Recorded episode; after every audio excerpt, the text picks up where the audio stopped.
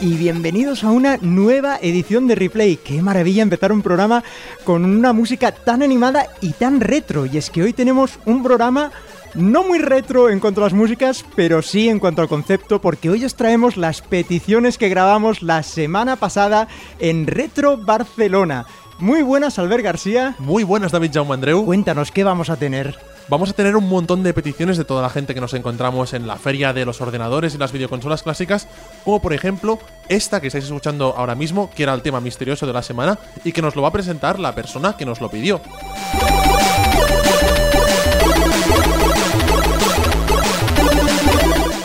Eh, me llamo Alberto González y hago juegos y sobre el tema elegir, pues por ejemplo elegiría LED Storm, por ejemplo, de Spectrum, de Team Foley.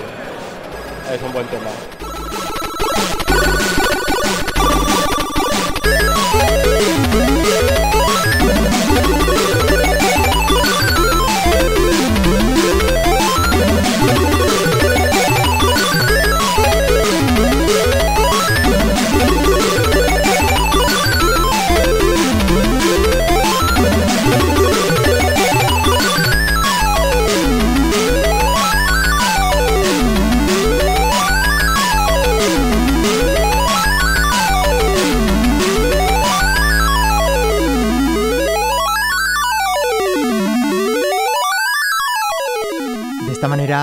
Tan simple, ¿no? Se presentaba Alberto González con toda la trayectoria que tiene, especialmente somos fans de su etapa más musical, eh, componiendo para Game Boy, le escuchamos en especial de Game Boy para Spectrum. Spectrum, sí, sí. eh, Y, y decía simplemente, hago juegos, ¿no? Un tipo muy humilde, majísimo y que nos encanta que nos haga esta petición, un tema que eh, creo, Albert, que ni tú ni yo conocíamos y nos ha dejado maravillados. Una auténtica pasada esta composición, como has dicho, de Tim Follin, el compositor británico, del cual pudimos escuchar bastantes piezas en el programa que la temporada pasada dedicamos a los microordenadores con la visita de Isaac Viana de Isaco.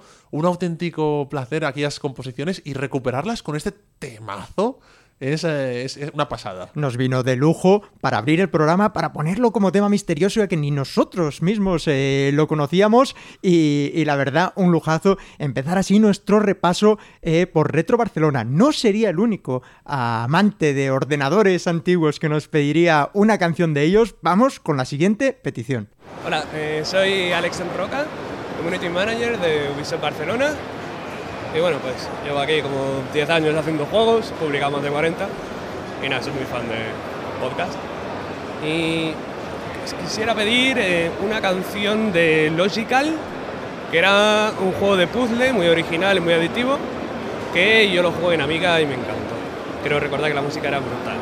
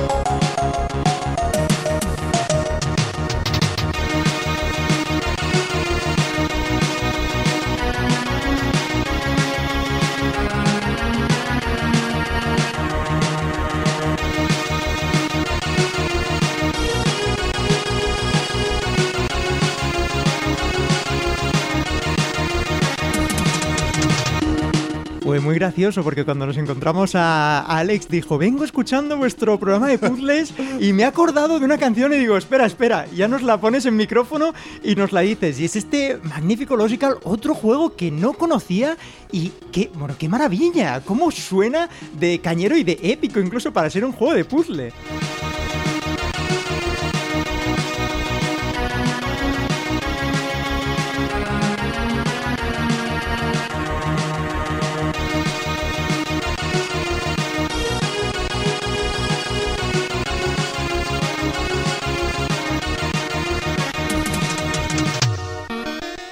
De contexto. Año 1991, Amiga, Logical, y el tema es eh, la tercera pantalla para entendernos de este Logical, de este videojuego de puzzles, compuesto por Rudolf Stenberg. eh, auténtico descubrimiento tanto para David como- como para mí.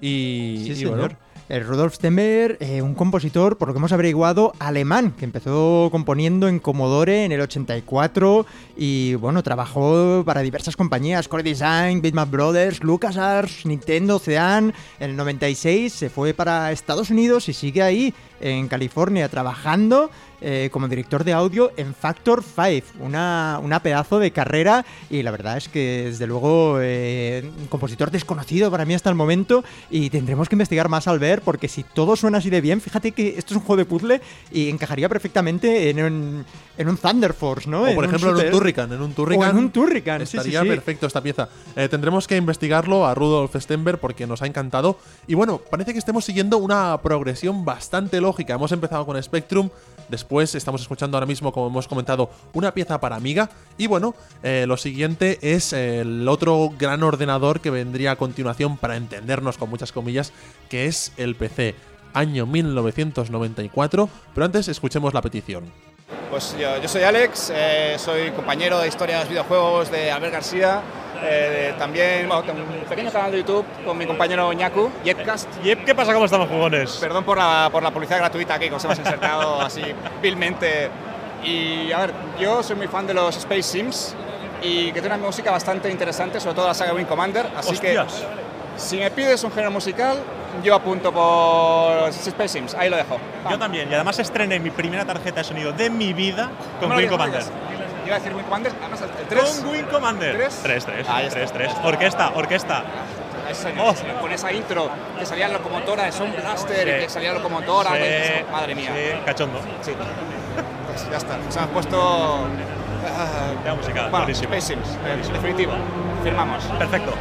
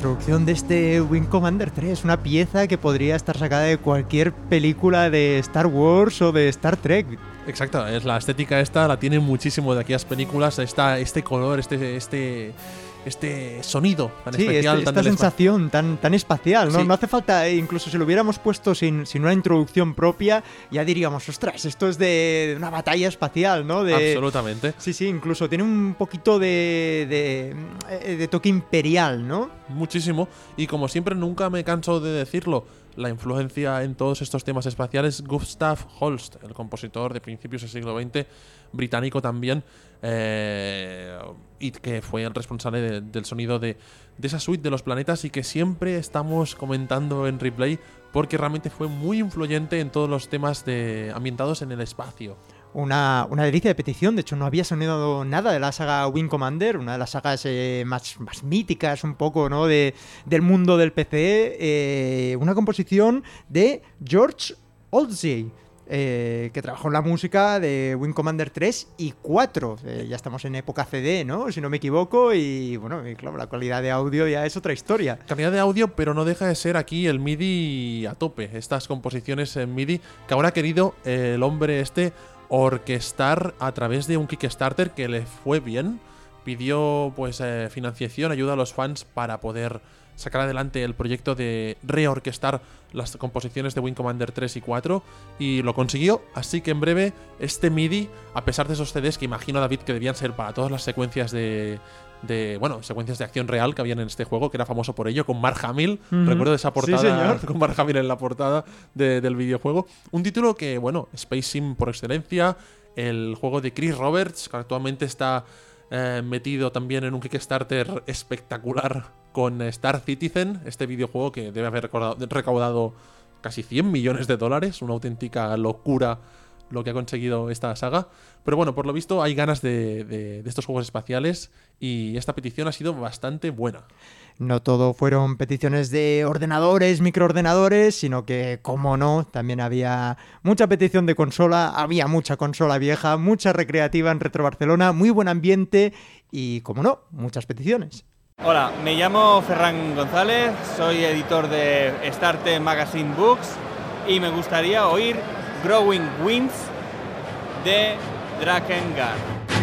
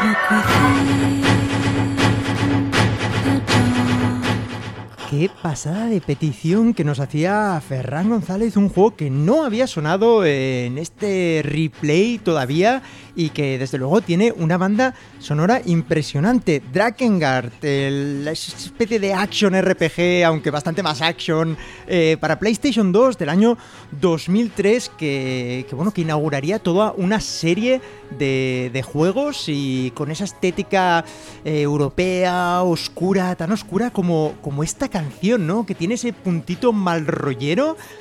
Hablando de estética europea en la parte musical, a mí personalmente, y que se me entienda, eh, me recuerda un poco a algunas canciones de Björk.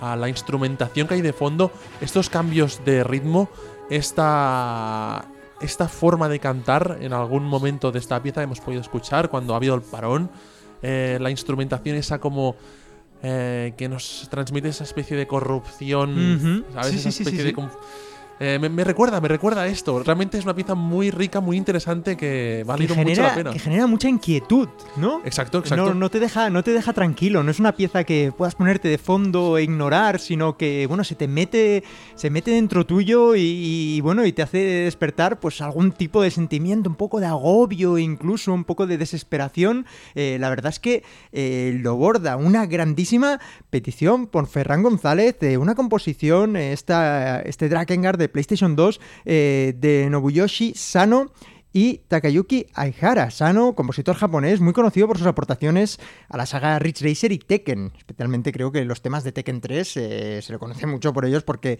era espectacular esa banda sonora. Uno de los creadores también, ojo, del Korg DS10, aquel eh, programa que lanzó eh, para Nintendo DS, que con el que podías componer música, que va un Chaos Pad, que era, era genial.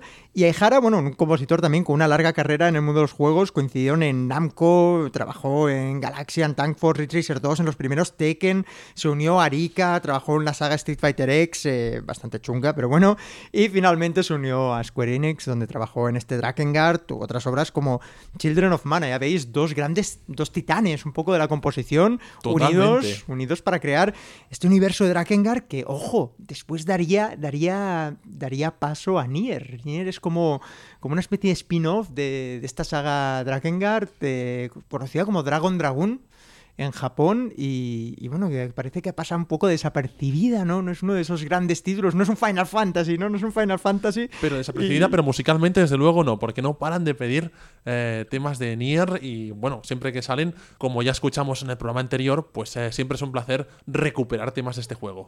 ¿Qué te parece, Albert? Si vamos con la siguiente petición. Vamos. Ya que estamos en Retro Barcelona, un tema un poco retro, de la que para mí fue la consola más ah, influencia, o sea, que más influencia me dio y que más horas le dediqué, que es la Game Boy. Entonces quiero que pongáis el tema principal de Shadow Warrior, que era la versión esta de juegos de ninja reversionada de otras plataformas, con la versión de Game Boy.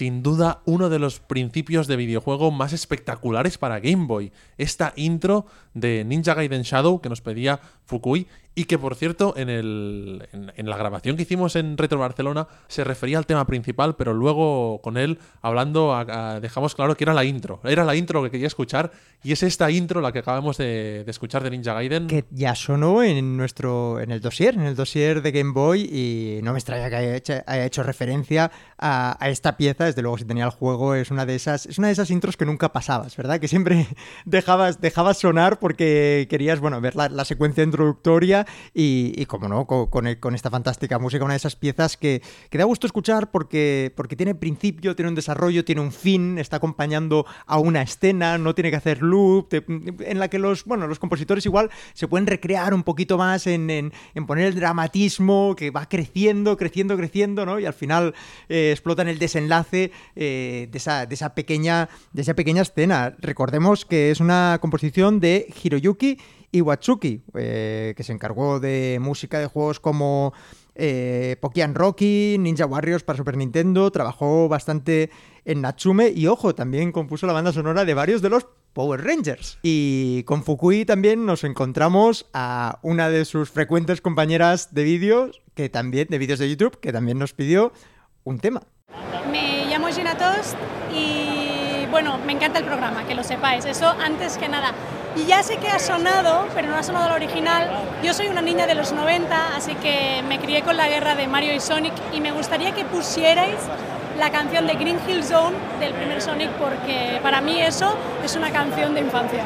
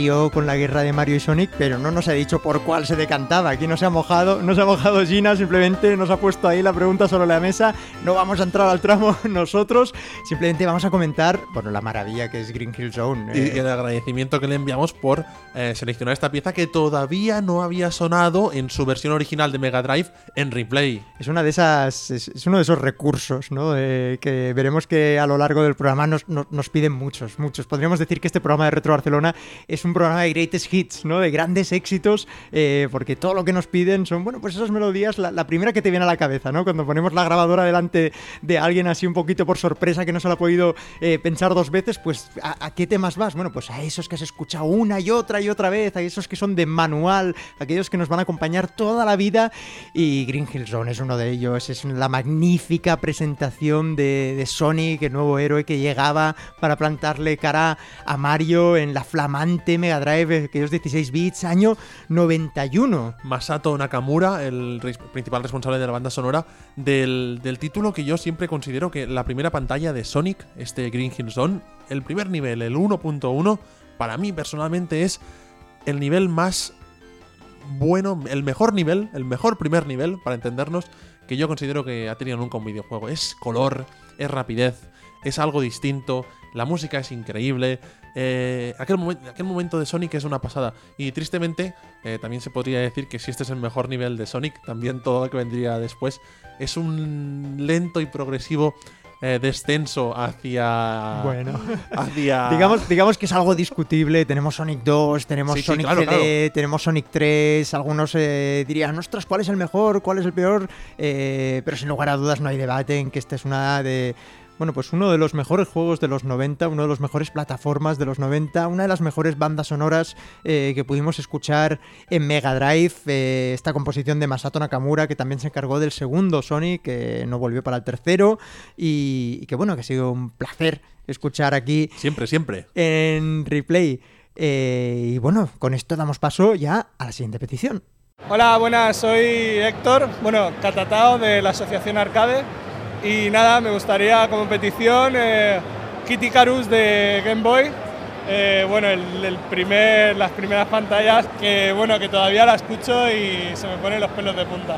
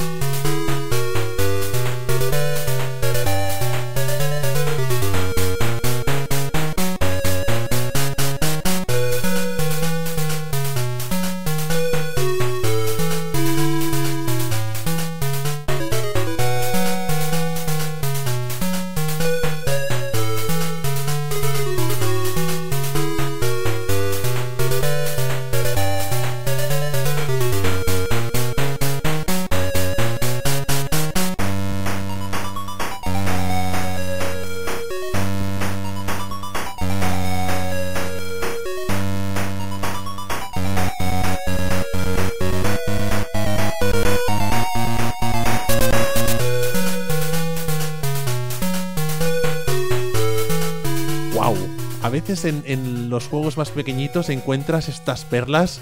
¡Qué maravilla! Kid Icarus de Game Boy, el mismo año en el cual salió Sonic, también en el 91. Hip Tanaka, el gran Hirokazu Hip Tanaka, eh, firmaba esta composición fantástica de este juego, a veces un poco olvidado, pero con, una, con un tema fantástico como este. Bueno, olvidada que quedaría la saga después de este juego, ¿no? La secuela a al original, al de, al de NES, Kid Icarus of Myths and Monsters. Me hace gracia que Héctor de la Asociación Arcade no nos pida una composición de recreativas.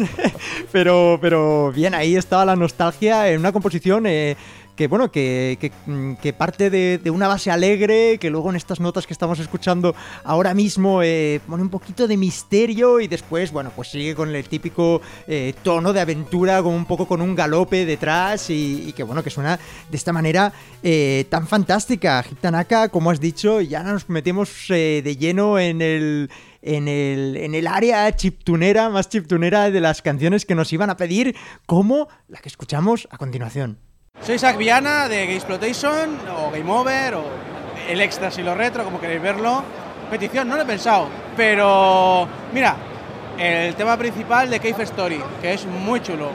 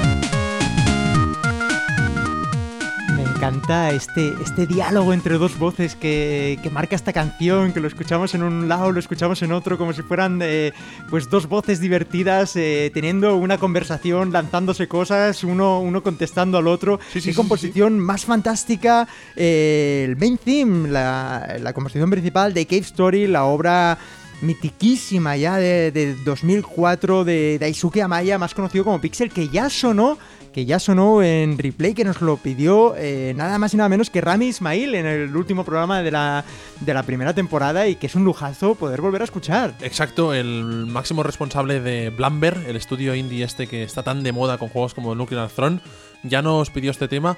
Y aquí, pues, eh, Isako, Isaac, nuestro buen amigo Isaac, que siempre nos da gusto eh, poder escuchar en replay, también le, le ha, le ha gustado mucho esta composición.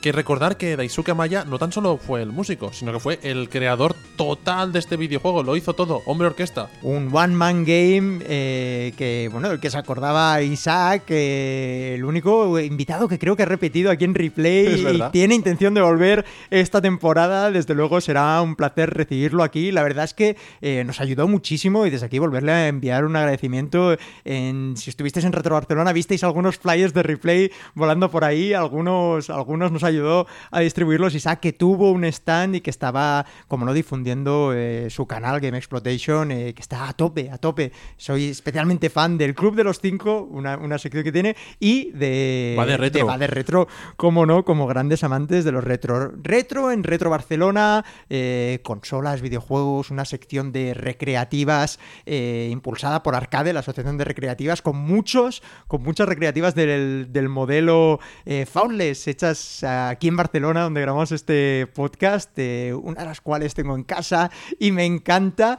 Eh, y bueno, y mucho, pues eso, mucho ambiente, mucho gusto por lo retro y, bueno, muchas caras conocidas, atención, como la que nos encontraríamos un poquito más tarde. Hola, soy eh, Jordi Sellas, director general del Instituto Catalán de Empresas Culturales de la Generalitat de Cataluña y, y creo que una buena canción para el programa podría ser el, la canción inicial, o de hecho cualquiera, de Streets of Rage 1. Streets of Rage 1, o sea que elijan, cualquiera me parece bien.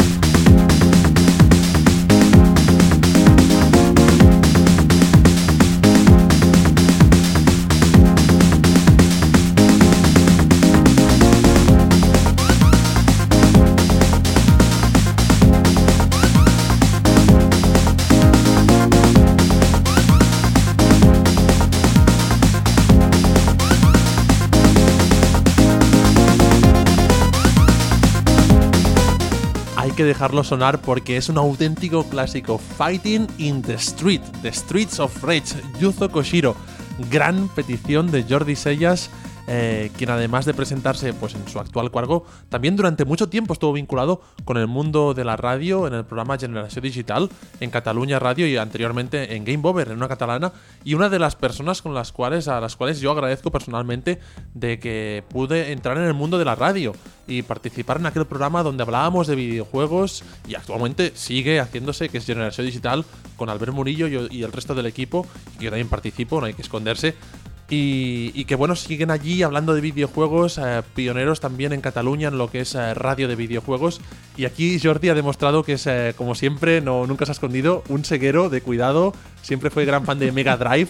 Y la petición, había ganas de escuchar ese tema que todavía no había sonado en replay. No, diría que no, diría que escuchamos la intro y, y bueno, todavía no habíamos puesto esta pieza esencial en el mundo de la música de los videojuegos, eh, una composición de Yuzo Koshiro del que hemos hablado en numerosas ocasiones, que componía todas estas canciones con uno de los ordenadores japoneses, un, un X68000 o un PC de 88 seguramente y, y con el software que él mismo se escribía, un auténtico maestro eh, y pionero que, bueno que se influenciaba mucho en, todas las canciones eh, que él decía. Es muy gracioso porque él decía que las escuchaba en la discoteca, ¿no? Eh, todo el tema de, música que venía de Europa bastante y, y bueno y que luego él intentaba más o menos seguir este, este tipo de ritmos ahí en sus composiciones y, y que bien le quedaban. Y que para nosotros, la generación que lo jugó en su momento en Mega Drive, supuso como el contacto con un estilo de música al que quizás algunos de nosotros todavía no había accedido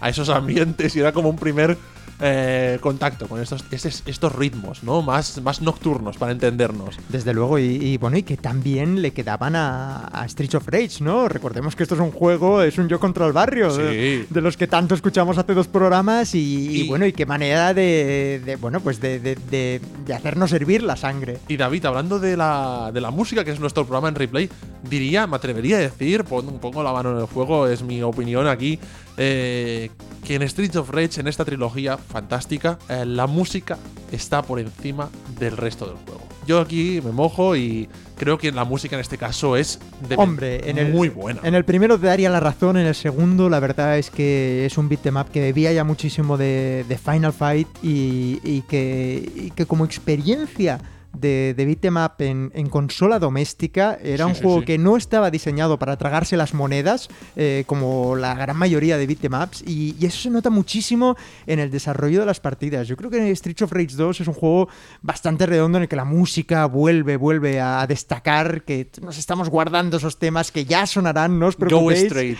Go Straight. eh, pero que bueno, que, que nos reservamos. Recordad también que la banda sonora de Streets of Rage eh, se publicó en vinilo hace relativamente poco por Data Discs y por tanto si sois amantes eh, tanto del vinilo como de, como de este juego en particular, como del coleccionismo, como lo eran muchos de los visitantes de Retro Barcelona, pues que sepáis que podéis eh, recuperarla en este formato tan, tan, tan original. Mucho Sega, mucho Mega Drive, pero como no, también llegarían las peticiones de su gran rival, Super Nintendo. Soy Jordi Tudela, escribo en, bueno, en la Quijabara y en otros lares. Y hay una canción, hay un tema que junta dos pasiones mías, el, el RP japonés, la música clásica, que es em, la ópera de Final Fantasy VI. ¿Qué versión? ¿La del juego o la de aquel CD que sacaron con la ópera aquella cantada? ¿Cuál prefieres? Hay una versión que me gusta mucho que es la que han hecho la gente de Distant Worlds. Pero bueno, en general cualquier sirve. El tema, tanto en su versión más chiptunera como en la versión orquestada, es brutal.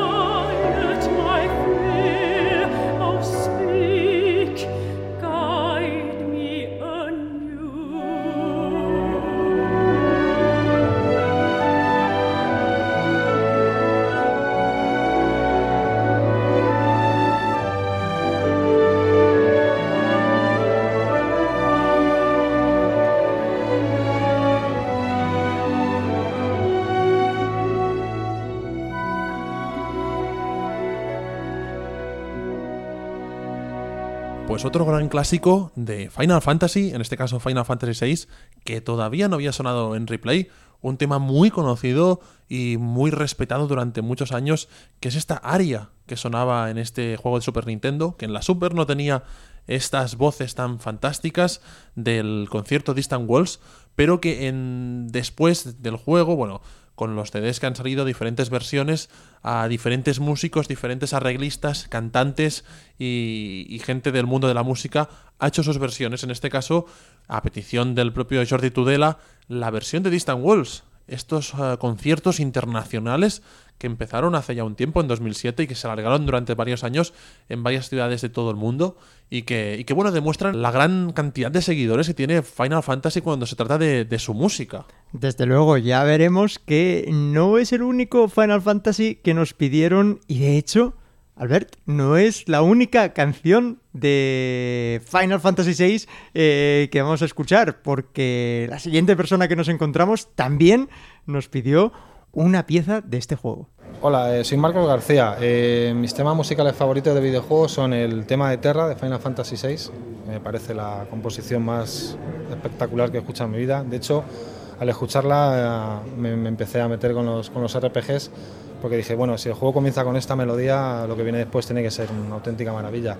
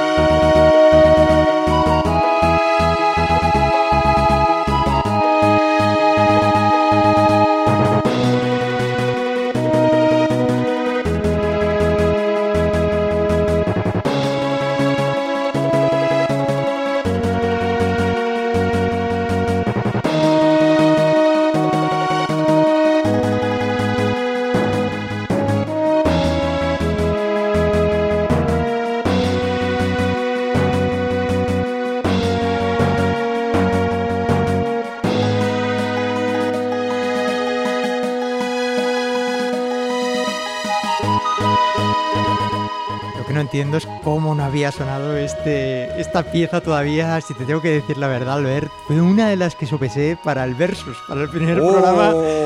Pero, pero no pensé... muestres tus cartas, David, porque No, no, no, porque la verdad es que pensé, es que, es que esta canción tiene que salir en un momento u otro. Eh, Marcos tiene toda la razón, es, es una de esas piezas que te deja helado. Eh, bien por el juego de palabras, porque todos recordamos el inicio eh, con aquellos mechas andando, andando por la nieve. por una nieve en modo 7. Modo 7, una, una, una auténtica delicia visual eh, para entonces, como no.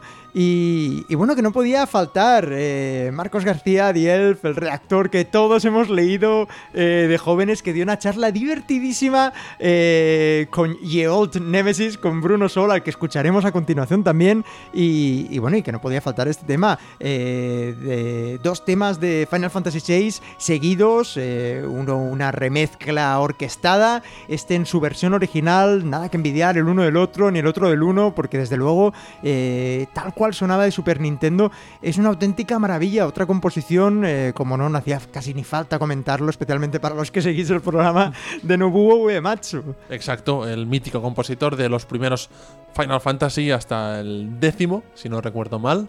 Y que, y que bueno, siempre nos acompaña en replay con sus grandes, grandes, grandes composiciones.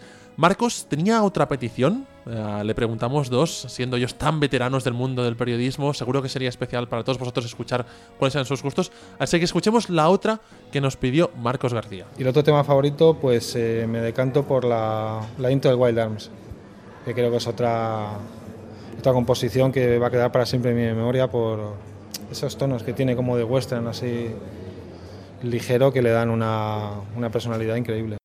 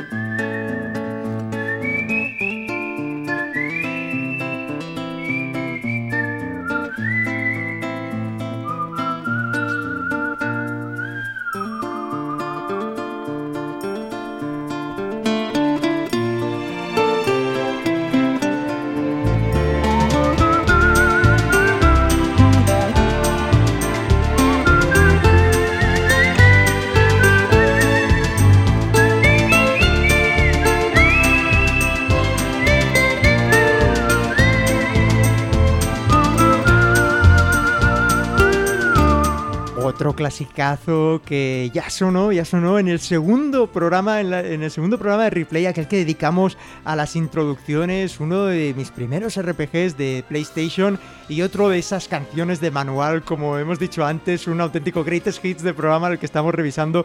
Gran gusto, el de The Elf, eh, con este, con este Wild Into the Wilderness, eh, la, la intro de este Wild Arms, el RPG del 96 que tan mal ha envejecido hoy, especialmente por los combates en 3D, si bien el Overworld más o menos se, se aguanta, eh, los combates en 3D ahí con, con figuritas SD, aquella combinación eh, que en el momento nos pareció tan novedosa y que hoy ha envejecido tan mal, eh, un juego endiabladamente difícil, así como lo recuerdo yo, pero con esta magnífica banda sonora muy spaghetti western, es gracioso porque Final Fantasy VI eh, también tiene un tema basado un poco en, en estos spaghetti western, lo escuchamos en el programa de remixes, aquel remix de Overclock Remix, y, bueno, y hoy escuchamos este, este Wild Arms, recordamos una, una banda sonora firmada en su, en su totalidad por Michi- Michiko Naruke, una compositora bastante prolífica, ¿no? que si bien trabajó, eh, su trabajo más reconocido es en esta saga de Wild Arms, eh, también había pasado en sistemas como Mega Drive o Super Nintendo, eh, Super Nintendo, perdón, y ojo que sigue en activo en la actualidad, un auténtico lujazo, una auténtica excusa para reescuchar este, este pedazo de opening en replay. Se agradece esos juegos que tienen un buen principio como este Wild Arms. Y mira, aunque quizá no te pongas a jugar con él, como has dicho tú, porque ha envejecido en algunos aspectos, estás ahí con la Play, le das a encender a la consola para ver un poco, para recordar esa intro tan magnífica. Desde luego, además un juego que yo recuerdo haberlo comprado importado de Estados Unidos, pero con el tiempo llegó a salir en PAL. eh, no recuerdo si está traducido al castellano, pero bueno, con la buena labor que estaba haciendo Sony entonces, que nos empezó a mal acostumbrar eh, a todas las traducciones de, de RPGs, eh, fue un poquito eh, la, la novedad, ¿no? De todos los juegos traducidos al castellano, eh, pues diría que también, que también salió eh, en el castellano. Eh, como comentábamos, eh, The Elf y, y su compañero Bruno Sol dieron una charla divertidísima sobre, sobre revistas antiguas extranjeras que las importaban ellos, explicando todas las penurias de, de- de, bueno, de los costes de importación que tenían, especialmente con las japonesas que se arruinaban, todas las anécdotas de cómo obtenían información en un mundo sin internet, pues las revistas extranjeras eran como, eran oro, ¿no? Todo, todo venía ahí, de, de ahí todo podías, de aquellas pantallitas tan pequeñas. Que, que a lo mejor lo que ponían los textos, porque comentaban revistas en alemán, en japonés, que a lo mejor si no sabías estos idiomas,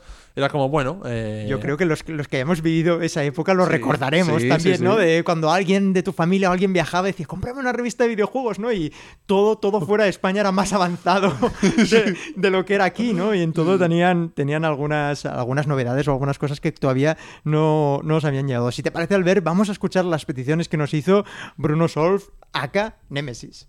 Hola, eh, soy Bruno Sol y mis temas favoritos, bueno, uno es Magic and Shower de, de Borrán, que hasta el día de mi muerte seguirá siendo la canción favorita que he oído en mi vida, porque bueno, cierras los ojos y te, te lleva una época pues, de los 80 mucho más feliz y uno a los recreativos, olor a tabaco, a sobaco, a, a señor mayor en la recreativa de fondo. Y además es súper fiestera y te anima hasta el día más jodido.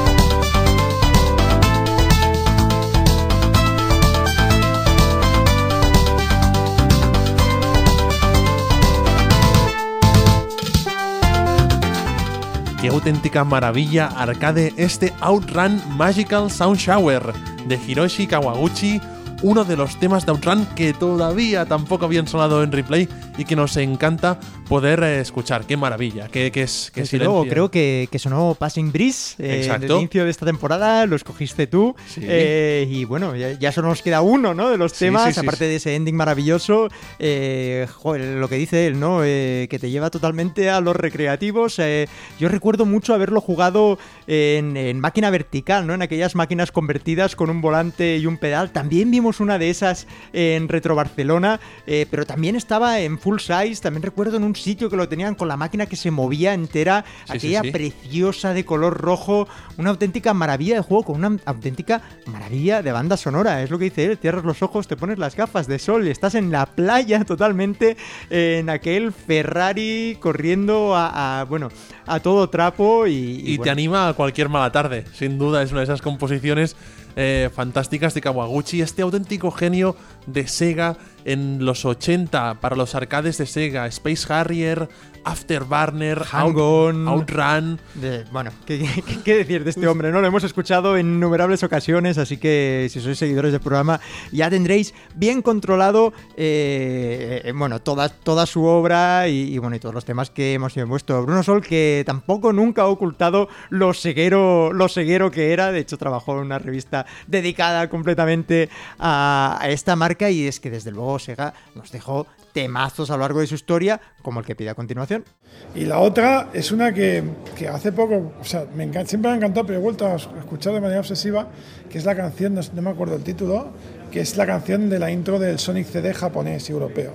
Que Vale. no el americano, que es el Sonic Que no Boom, Sonic que, es- Boom, sí. que no que odio la música del americano, que todo el mundo me dice, no, está muy bien y tal. No, no, la del Japo, la del Japo. Que no la pueden volver porque perdió los derechos de, la- de las voces y ahora cuando lo vuelven a poner es solo la melodía. Pero digo la original, la de Megacd, la que tiene canción, que me parece que, vamos, te, dan ganas de, romper un autobús a cabezazos. Fantástico.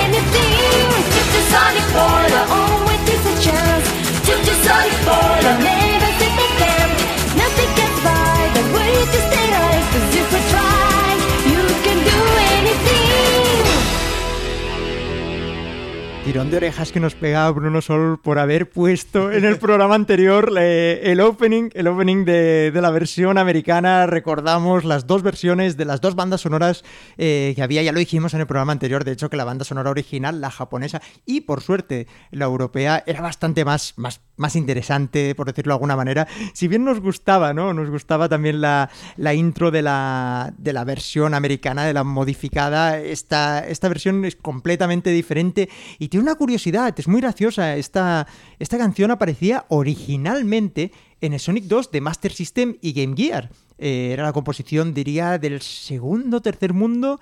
No sé, el segundo era el de la ala delta, pues el tercero, eh, Green Hills, creo, creo que era, o sea, digamos, era la composición que, que correspondía a Green Hills de, de este Sonic 2 de 8 bits, que recordemos que no, nada tenía que ver con el de, con el de Mega Drive. Y aquí vemos que es una versión eh, cantada, cantada de esa melodía, evidentemente totalmente arreglada, pero el coro, si vais a escuchar la versión de Master System, es exactamente el mismo, una composición de Masafumi Ogata, que, que, bueno, pues recuperó para, para esta intro. Recordemos que, que después de Sonic 1, el, el- el equipo, digamos, de, de Sonic se, como se dividió, ¿no? Los americanos se quedaron con Sonic 2, los japoneses tiraron por Sonic CD, y si bien Albert decías tú antes, igual Sonic 1 el mejor, no, ostras, yo no sabría qué decirte, ¿eh? Sonic CD Sonic es CD. una de esas maravillas Y que- Sonic 2 también, ¿eh? Sí, sí, Sonic 2 eh, también, también, pero bueno, Sonic 1 es como que, Sonic CD, perdón, te- mantiene como más similaridades con, con, el, con el primer Sonic, especialmente a nivel estético, a nivel de fórmula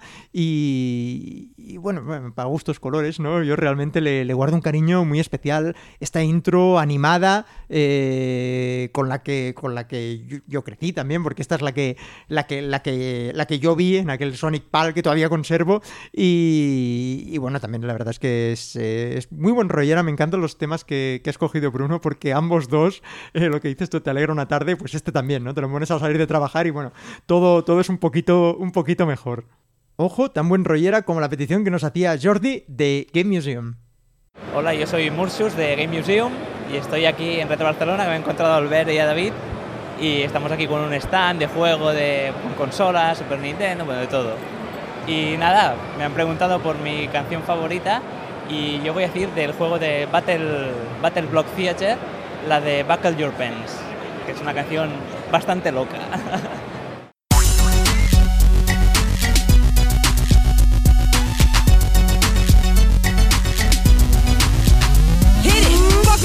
Buckle pants, buckle, buckle your pants. Pull up your socks and dance. Buck, buck, buck, buck, buckle your pants. Buckle, buckle, buckle, buckle, buckle your pants. Buckle your pants, buckle, buckle your pants. Hey, I said dance. Buck, buck, buck, buck, buckle your pants. Buckle, buckle, buckle, buckle, buckle your pants. Ladies, yeah. buckle your pants. Gentlemen, What? buckle your pants. Boys and girls of all ages, buckle your pants or they might fall down. Hey, you, buckle your pants. Yes, you, buckle your pants. Everybody, buckle your pants. But if you don't want to, no, that's fine.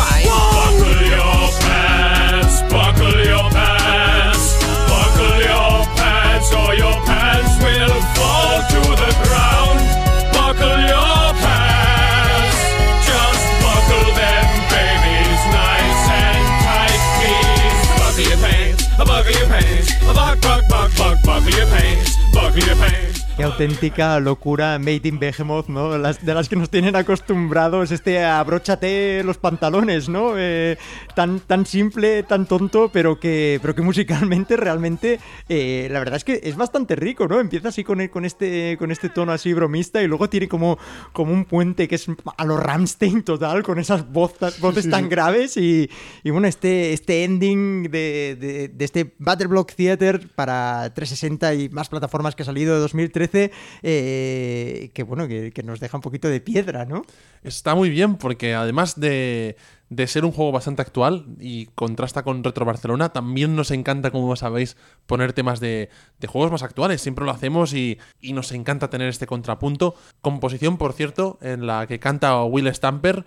Es el narrador del juego, que me encanta cómo interpreta esta, esta letra, en una letra bastante curiosa porque fue creada a partir de las aportaciones de, bueno, de la comunidad de fans de- del juego, Newgrounds, y que dieron lugar a esta auténtica locura que decía Jordi Mursius en el, en el corte que grabamos en Retro Barcelona, ¿no? Una locura total. Battle Block Theater, uno de los juegos creados por Behemoth, como ha dicho David, creadores para que os hagáis una idea del fantástico beat'em up Castle Crashers y también de Alien Hominid.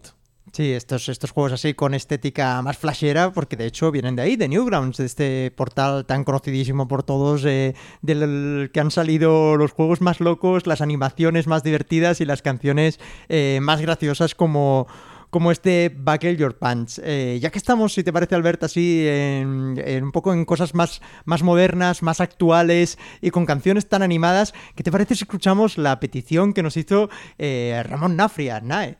Eh, hola, soy Nae, de Acrado Monsters, y me gustaría pediros Snowflakes, la versión de Persona Dancing All Night.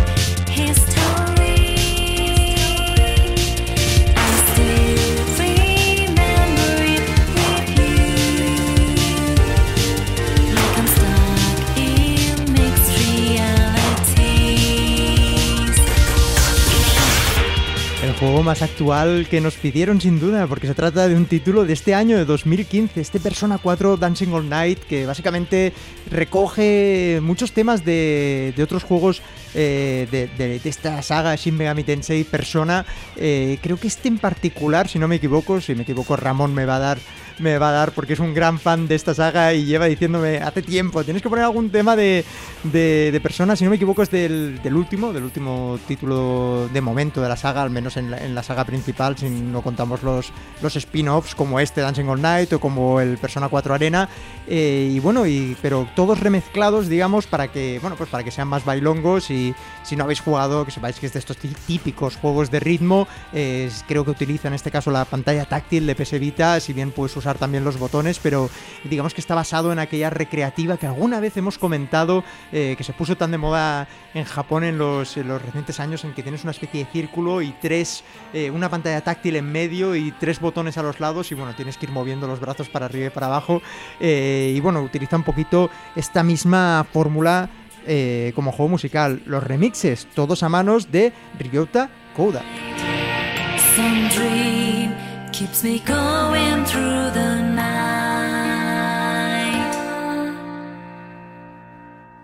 Hola, soy Outconsumer y me gustaría escuchar de nuevo la música de Shadow of the Colossus, alguno de los temas del coloso que sea, porque realmente pone la piel de gallina.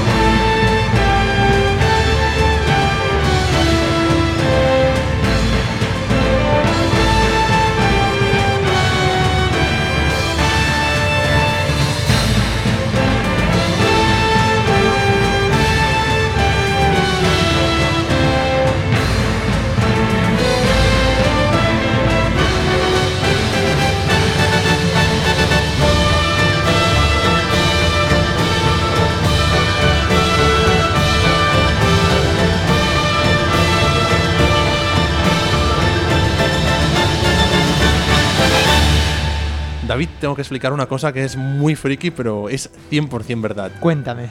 Eh, porque ahora escuchando este grandioso tema de Shadow of the Colossus que nos pedía Rock Old Consumer, eh, me he acordado de, de esta anécdota. Yo me pasé el Shadow of the Colossus en PlayStation 2 todo el rato de pie. No podía jugar sentado. Eh, te lo juro, me parecía un juego que me producía una sensación de, de querer como estar a la altura del protagonista, de ese chico que se que, es- que- que escalaba los grandes colosos. Me parecía tal su esfuerzo del protagonista que, que, te lo juro, parece una fricada absoluta y seguro que lo es, lo es, pero lo... Lo, Lo es, lo es, Oler, no pasa es, nada. lo es, y No pasa nada. Tenía una silla ya y lo jugaba totalmente de pie y en todo, todo el rato, todo el rato me parecía que, que era como una forma de, de, de comunicarme con el protagonista. Fíjate yo qué cosas que tengo. Yo soy, yo soy más de sofá, te lo tengo, te lo tengo que reconocer. No, yo, yo también, pero, con este juego no podía, Sí, no pero, podía. Pero en este, en, en este momento, precisamente, con este tema de, de- de background, recordemos que Shadow of the Colossus tiene, tiene un- una gran, gran parte de la banda sonora, es más ambiental, más progresiva, pero esta es seguramente la pieza más heroica que tiene el juego, ¿verdad? Más, más melódica, incluso más... eh, bueno, pues más que te empuja a tirar adelante, más de, Es de- una de- celebración incluso de la grandeza de, de nuestro héroe. Puntúa perfectamente esos momentos tan épicos de este juego. Ko Tani, el responsable de esta banda sonora, un trabajo espléndido, como tú decías. Además, es muy curioso porque los temas de los colosos se estructuran en una serie de actos. Cuando tú te acercas hacia el coloso, suena una cosa. Cuando estás a punto de encontrártelo, suena otro. Cuando empieza el combate, para así entendernos, eh, suena otra melodía. Cuando ya estás encima, otra. Y cuando ya has vencido al coloso, finalmente aparece un último tema y crea esta sensación de progresión espectacular. A mí es una quizá de las bandas sonoras más épicas que, yo recuerdo, vaya. Todo un despliegue eh, más cinematográfico que otra cosa, obra de Ko Tani, que de hecho ha trabajado principalmente eh, como compositor eh, de animes, eh, de series de animación y de, y de películas. No os extraña que utilizara esta fórmula tan narrativa. Una gran petición de Dot Consumer Rock, que, que, bueno, que nos encanta volver a escuchar este juego, que había salido un par de veces, creo que con algunos de, de nuestros invitados, de hecho, no sé si, si me equivocaré diciendo que fue con... eh, No te olvides, amigo mío, que yo la puse también en el Versus. Tú también en el verso, es verdad, y también sonó, creo que con, con nuestro primer invitado. Con Rafa eh, Jiménez. Con Rafa Jiménez, y no sé si con Damián Sánchez también. Eh, desde luego, una banda sonora muy celebrada y que seguro que no es la última vez que vamos a escuchar. Tampoco es la última vez que vamos a escuchar y que hemos escuchado la que nos piden a continuación. Hola, yo soy Raúl de Talking About Media y mi petición para vosotros sería dedicarle un poquito, unos minutitos a la banda sonora de Nier. No sé si lo habéis hecho todavía, creo que no, de los podcasts que habéis escuchado no. Reconozco que tengo podcasts pendientes también, ¿eh? Y ya está.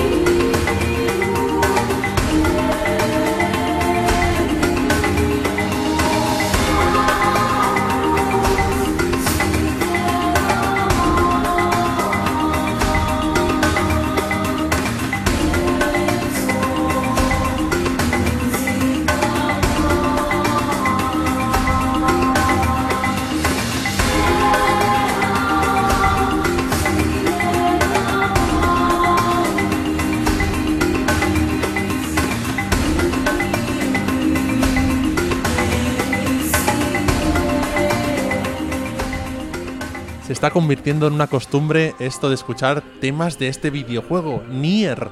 Eh, últimamente lo están pidiendo muchos los, ah, los oyentes del programa y también en este caso pues Raúl García de Talking About Media que también estaba interesado en escuchar unos temas y nosotros encantados porque siempre son tan diferentes los unos de los otros y tan originales como este caso de Incomplete Stone que, que merece la pena siempre escucharlas. Desde luego, justo lo escuchamos eh, el programa anterior, como no, si teníamos que hablar de, de melodías cantadas, de canciones, este Nier no podía faltar porque tiene muchísimas en su banda sonora. La que mayoría. la- exacto, la, la- la gran parte de, de- de la banda sonora son eso, son canciones. En esta escuchamos un, un ritmo como eh, mucho más tribal, ¿no? Una percusión más rápida, más, más aguda, como que serían unos bongos, unos xilófonos, eh, instrumentos así de madera y, y con un tono igual. eh, pues menos europeo que lo que estamos acostumbrados a escuchar de esta banda sonora y pues mucho más tribal. mucho más tribal. Quizá recuerdes, David, a ti que también te gusta el, el anime y el manga, la película de Akira. Sí. Aquella composición tan tenebrosa, incluso con, con los ah, con aquel mundo futurista de Neo Tokio. Sí, y, sí, a- sí, y aquella música de percusión de. La base se parece un montón cuando salen con las motos al principio. Tienes toda la razón, Albert. Sí, sí, sí. Gran símil, eh, gran comparación, eh, gran banda sonora esta de Nier que, como la de Shadow of the Colossus, seguro que no es la última vez que vamos a escuchar en replay.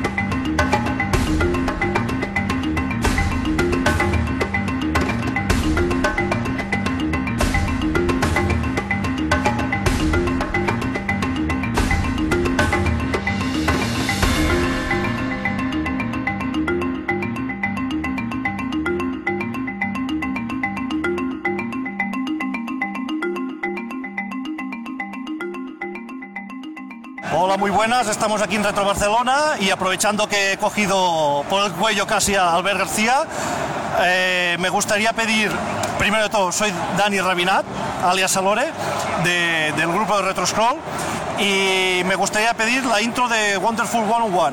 Venga, saludos y pasaos por Retro Barcelona, que está muy chulo la cosa.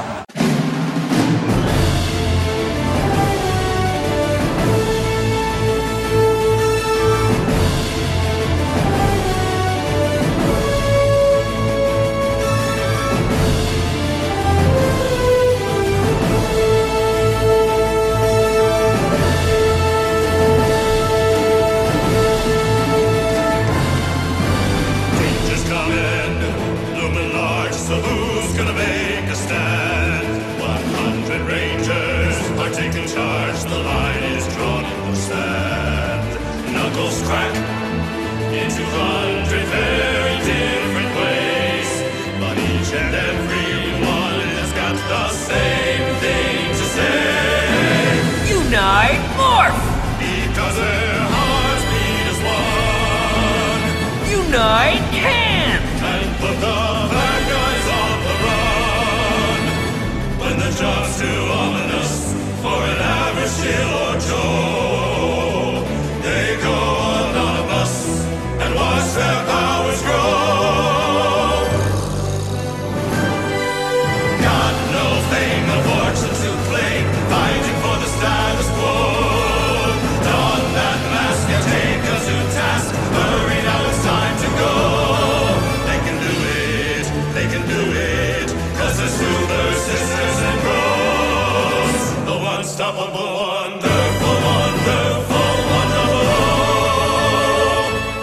gran petición de Dani Rabinat. Esta vez lo digo bien porque pobre, siempre le decía Dani Rabat, le, le, le cambiaba el nombre y, y se nos quejaba con todo, con, toda la, con todo el motivo del mundo. Eh, una gran petición de Wonderful 101, uno de estos juegos de esta generación eh, para Wii U 2013 que tan desapercibidos han pasado tan injustamente porque es un juego súper original, Platinum Games, eh, un juego de Hideki Kamiya que de hecho es el que pone letra a esta canción, no os lo perdáis, al menos en su versión japonesa. Estamos escuchando, eh, Dani no nos dijo bien bien cuál era de las dos que, eh, que quería, si la japonesa o la traducción al inglés. Hemos puesto la, la inglesa, supongo que es la que, la que jugó, ya que Wii U desgraciadamente no es region free. eh, y que bueno, y que nos habla de este, bueno, de este grupo de superhéroes de, de esta manera tan divertida. Y, y bueno, que también si escuchamos la, la versión japonesa nos recordará mucho, a- tiene, tiene mucho el tono de, de anime antiguo. Totalmente.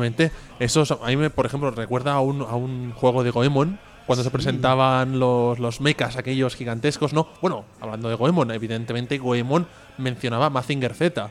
Esas canciones heroicas de- del robot, ¿no? Gigante.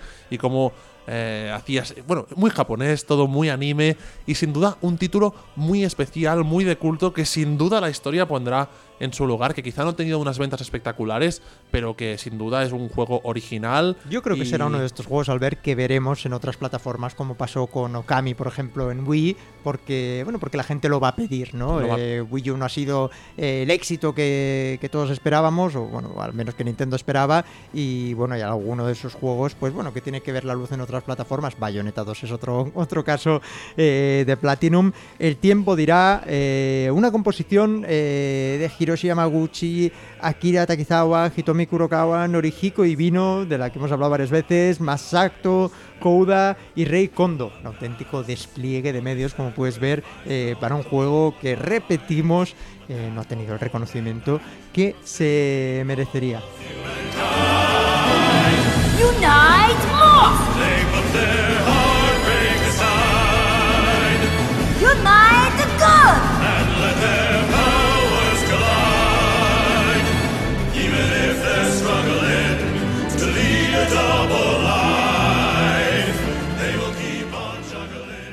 Me llamo Miguel García y me gustaría pedir el tema eh, Redemption de GAC de la banda sonora de Final Fantasy VII Tears of Cerberus.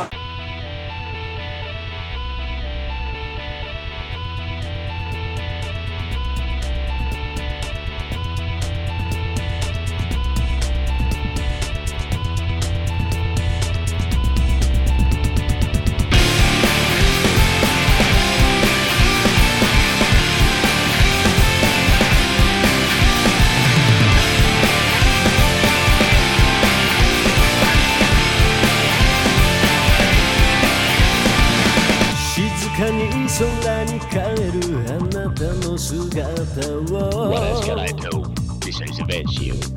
涙が枯れるまでずっと見つめていた。溢れる悲しみは消せない。傷跡に忘れはしないと。誓っ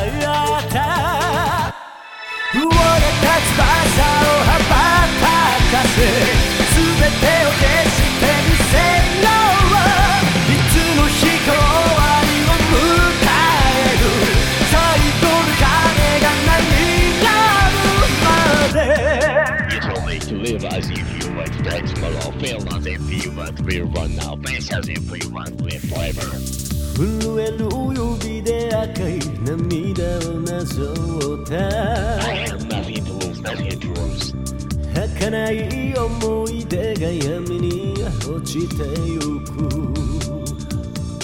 最後の微笑みが浮かんでは消える。ぬくもりだけを残して優しいだけの言葉。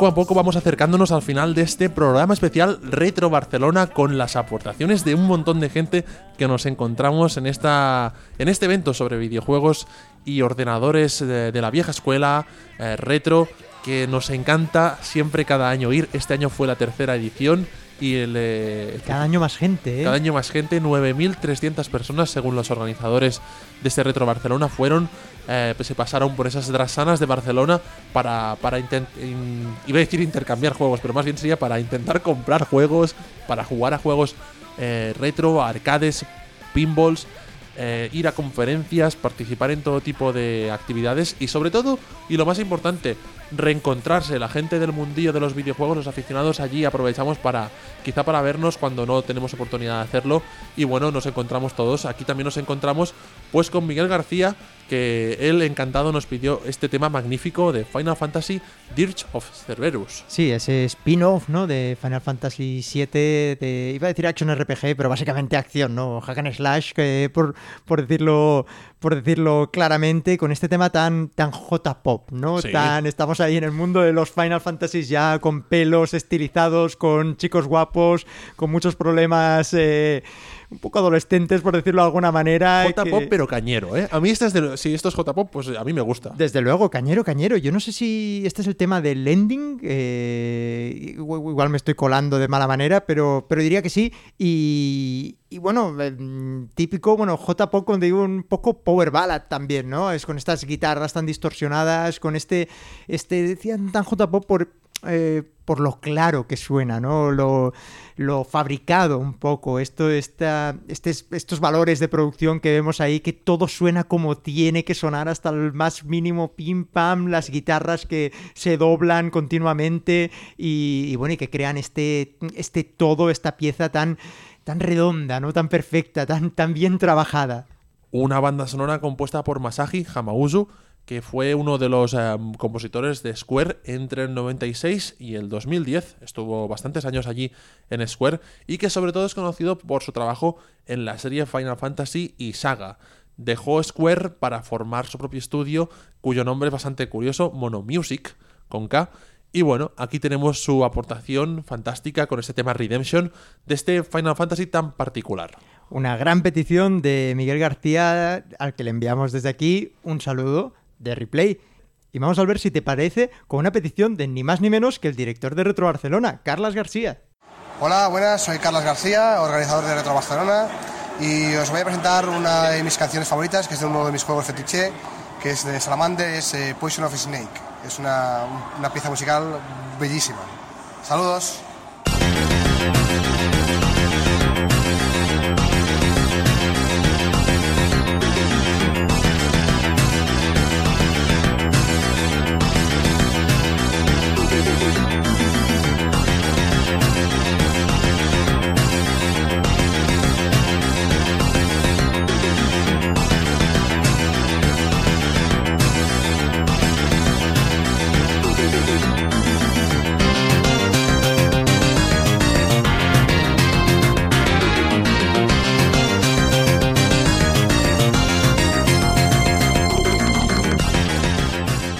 Qué delicia este Salamander, aquel spin-off de Gradius de Konami para recreativas en el 86, que tuvo varias versiones, algunas conocidas como Life Force eh, para Nintendo, eh, que tenía eh, varios cambios, de hecho no se trata exactamente del mismo juego, y que como novedad combinaba combinaba fases de scroll horizontal con scroll vertical, con aquellos power-ups ya eh, diferentes, eh, pero bueno, que pertenecía ¿no? a la saga a la saga Nemesis, a la saga Gradius, eh, un pedazo de clásico, yo lo disfruté en MSX, todavía conservo ese cartucho con el chip SD de Konami, fantástico, y bueno, que ahora escuchamos la versión recreativa que nos pedía Carlas, eh, un juego que todavía no habíamos escuchado aquí en Replay y que desde luego tiene una banda sonora, como habéis podido escuchar, fantástica. y compuesta por la tan recordada Miki Higashino, que escuchamos muchos de sus temas en la primera temporada alrededor de esos juegos de Konami fantásticos de los 80, sin duda una de las grandes compositoras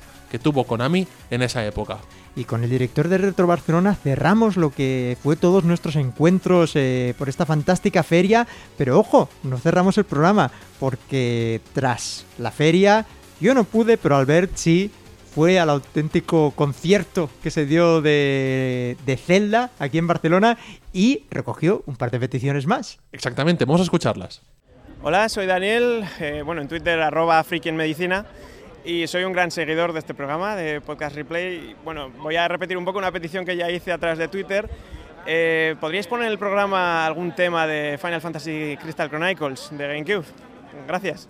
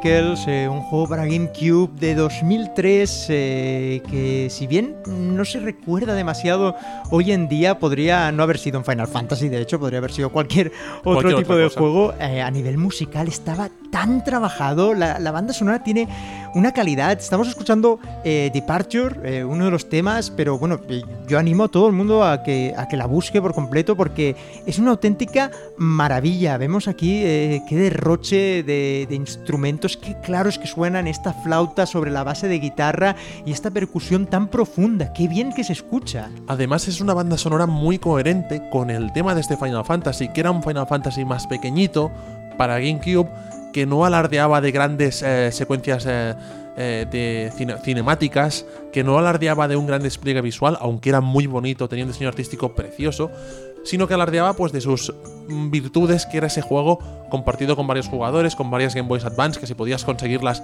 era una delicia de juego ahí, jugando todos juntos contra aquellos enemigos finales en las mazmorras, una auténtica pasada, y también eh, la coherencia, ¿no? Temática con la música, un estilo más, ah, sí, para llamarlo un poco de forma tópica, medieval, ¿no? Un estilo más musical, más eh, de música del norte de Europa. Folclórica un poquito, ¿verdad? Folclórica, ese color, ese, ese tono, que lo- eh, toda banda sonora, todos los temas transpiran esa, esa, esa imagen y sin duda una gran petición de Daniel que me lo encontré cuando estaba esperando fuera del concierto. Daniel, arroba friki en medicina, oyente del programa y que me encanta que haya pedido por fin alguien pide Final Fantasy Crystal Chronicles. Antes de pasar al siguiente tema, recordemos eh, la autora en este caso de la, de la composición, eh, Kumi Tanioka, que se unió a Square en el 98 y su primera obra en el mundo de los videojuegos fue ni nada más ni nada menos que en Chocobo Dungeon 2. Luego trabajó ya en otros títulos de la saga Final Fantasy como Final Fantasy XI,